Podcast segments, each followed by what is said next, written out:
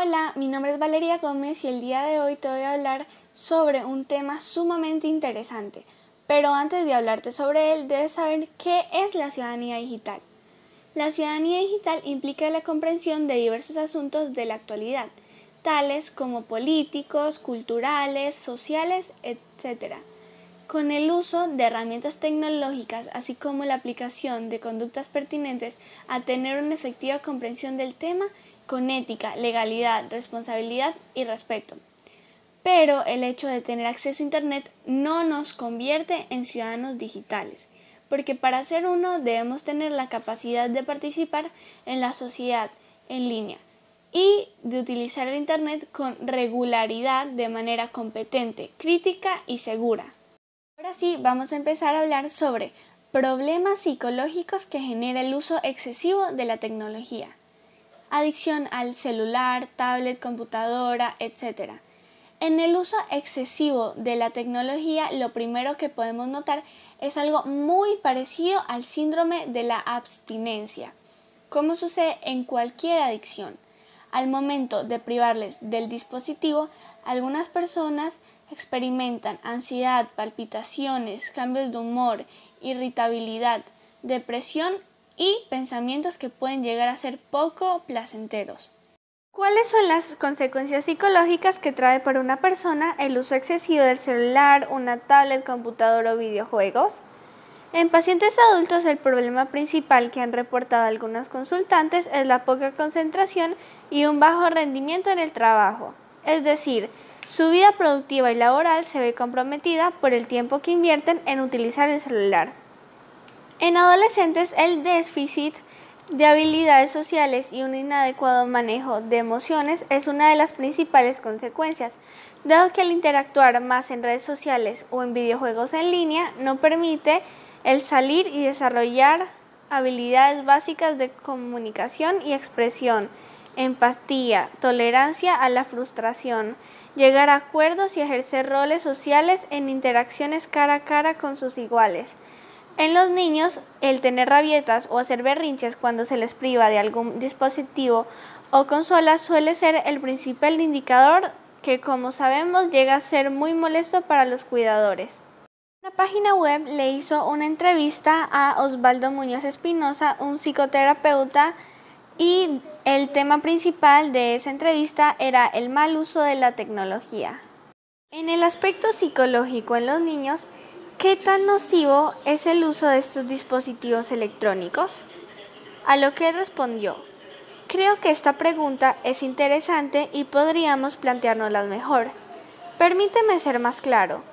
Aunque yo no recomiendo en lo absoluto facilitarle dispositivos a los niños, no considero que el uso de los dispositivos en la niñez sea lo que interfiera en el desarrollo psicológico. Considero que es directamente el cómo los padres educan a sus hijos.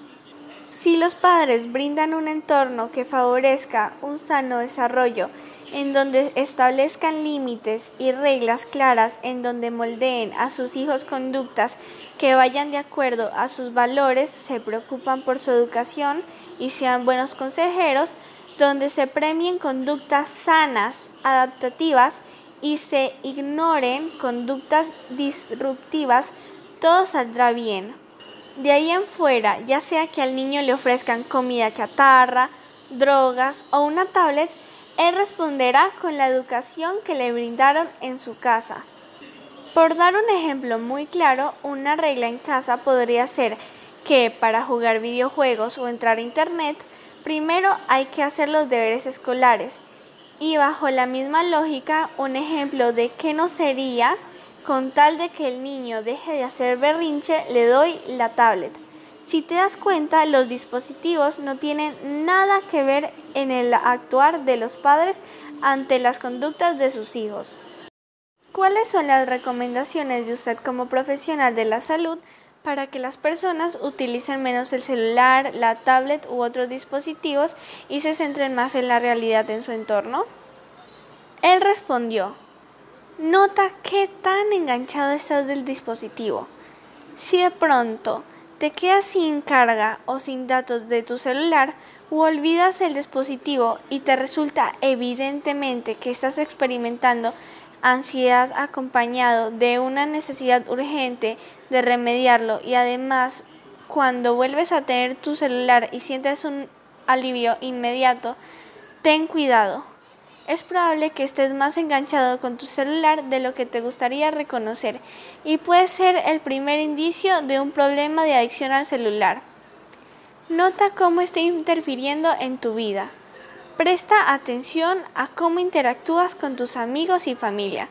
Por ejemplo, nota si pasas más tiempo con el celular cuando sales con tus amigos o si sientes que la calidad de tus interacciones han perdido cierta intimidad. Si has tenido problemas de pareja, laborales o incluso si has estado cerca de tener accidentes en automóvil por el uso del celular, si has tenido un deterioro en tu calidad de vida, ten cuidado. Tal vez no estés usando tu dispositivo de la mejor manera. Úsalo como un premio. Si estás realizando alguna actividad, pon pequeñas metas y cuando las logres toma un descanso y premiate con revisar tu dispositivo. Desconéctate.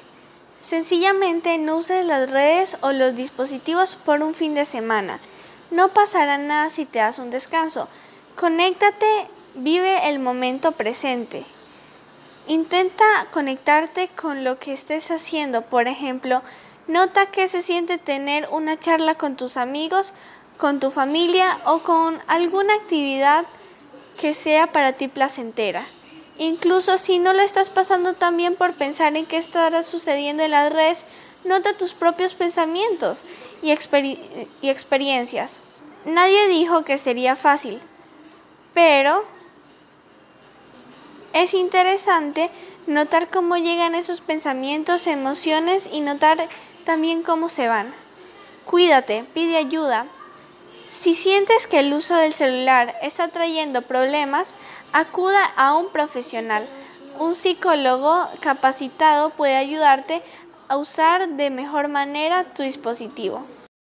A continuación nombraré algunos de los trastornos más regulares en los pacientes que sufren algún tipo de adicción a la tecnología. Novofobia. Este trastorno supone un miedo irracional a estar sin el teléfono móvil. La palabra novofobia deriva de la palabra inglesa nomophobia, no mobile phone phobia, síndrome de la llamada imaginaria. A veces nos ocurre que tenemos la sensación de que el teléfono vibra o de que ha sonado y luego resulta que no es así. Hay personas que tienen esa sensación de forma continua y padecen de lo que se llama síndrome de la llamada imaginaria. Dependencia de Internet. Actualmente estamos casi permanentemente conectados a Internet debido a los smartphones, las redes sociales, los chats, las páginas de contacto y un largo etcétera. Si no sabemos poner un límite, la dependencia de Internet puede producir ansiedad, estrés y alteraciones en nuestra conducta, además de aislamiento. Dependencia de videojuegos en línea. Una derivación de la dependencia Internet es la dependencia de los videojuegos en línea. Hay personas que han generado una adicción a los juegos en línea de tal forma que han pasado días sin dormir para lograr subir de nivel. Como consecuencia de lo anterior, se han creado programas para superar estas adicciones que funcionan de forma parecida a los establecimientos para los adictos a las drogas o al alcohol. Nathan Driscoll es un psicólogo terapeuta que ayuda a superar la adicción tecnológica. Cobra alrededor de 150 dólares a la hora y trabaja con sus pacientes semanalmente por lo menos durante seis meses. Sena Sleiman, psicóloga clínico y directora de Psiconfío, un servicio de atención psicológica vía online, explicó que una de las consecuencias previas a la ansiedad o la depresión es la dependencia celular, la cual con el paso del tiempo puede llegar a convertirse en una adicción. De acuerdo con la psicóloga, el uso constante del celular para ver mensajes, juegos o cualquier otro fin genera una respuesta en el sistema de recompensa del cerebro al liberar dopamina, la cual crea una sensación de satisfacción, pero al mismo tiempo se convierte en una adicción cuando la persona siente la falta de dicha sensación satisfactoria.